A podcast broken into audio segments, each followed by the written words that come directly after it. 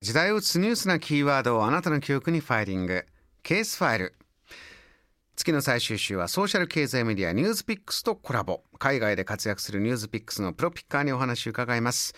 今週はベンチャー投資事業のドリームインキュベーターインド社長江藤宗彦さんにインドの IT 産業コロナのことさまざまな視点でいろんな話題を伺います。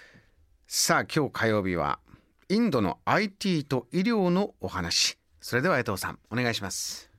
これも、もともとあったものがコロナでかなりその後押しされて大きくなったということなんですけども、例えば処方箋薬ですね、処方箋薬の宅配、例えば糖尿病の、えー病気のお薬を、日本だと宅配がちょっとすみません、できるかどうか、あの、わからないんですけども、インドだとそれを宅配して届けていただくことができます。コロナ禍だともう一時期ですね、去年の4月から5月は完全にロックダウンで、えっ、と、日本のあのロックダウンよりですね、より厳しい、完全に外に出てはいけないというですね、えそういうようなロックダウンの状況だとですね、実際にそのお薬を取りに薬局に行くこともできませんし、病院にかかることもまあ難しい状況だったので、まあそういう時にですね、この宅配を使ってお薬を届けてもらうということがかなり爆発的に普及しました。で、あとは、まあ AI を使って、えーまあいろんな診断をするという技術もあの広まってきていまして、例えばあの心電図の波形のデータを読み取ってですね、えーまあ AI が解析をして、まあ、診断を下すというような技術とか、あとは乳がんをですね、の画像を、まあ、AI が診断して、その乳がんがあるかどうかということをあの初期スクリーニングするとかですね、まあ、そういったあの技術がかなり、まあ、今回のこのコロナの後押しを受けて発達していきたいというふうに感じております。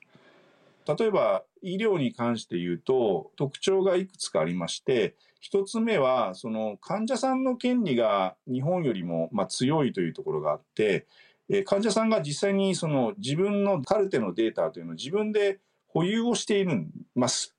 日本ですと、まあ、病院側にお願いして、病院がですね、倫理委員会とかを通せば、情報開示をしていただけるんですけど、結構その、お金を取られたりとか、時間かかったりして、なかなかそのカルテの、あの、開示ですね、が、あの、現場レベルでは進みにくいということになってるんですけども、インドはもう皆さん自分で、例えば検査のデータとか、そういったものをお持ちです。というのが一つ目。で、あと二つ目は、まあ日本の場合ですと、公的な保険があって、それはすごくいい面があって、均質なサービスを比較的安い金額で、えーどこでも受けられるというメリットがあります。で、インドの場合ですと、その医療保険の制度が非常に未成熟で、ほとんどその自費で診療を受けなきゃいけないんですね。で、その自費で診療を受けるので、なかなか受けたい治療が受けられないっていうデメリットはあるんですが、ただ逆にその患者さんが受けたいと思えば、まあ、どんな治療でも受けることができるというのがあります。えそういう中でもちろんその生命とかですね、え健康に影響があるようなものはあのダメなんですが、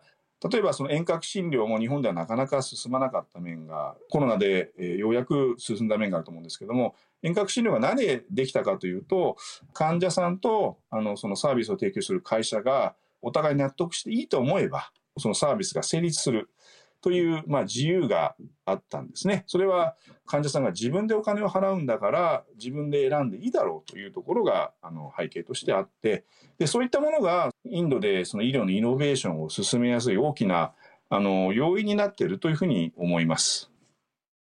そういったテクノロジーがどんどんどんどん活用されている現場のお話江藤さんからも伺いました確かにこの新型コロナインドでも大変な状況がありましてですね、まあ、たまたま私父今ニューデリーにいるんですけれども父方の家はあの医者の家でしてもうやっぱりね結局人が人を見ますからもう寝る間も惜しんで診療をしてという状況はインドでも同じようにね、現場最前線の方は本当大変な状況があります。だからこれをきっかけにじゃあどれだけお話し合ったようにじゃあ遠隔で何かできるようにするとか AI がこれができるといいよねというのが、まあ、積極的に議論は進んでいるということですよね。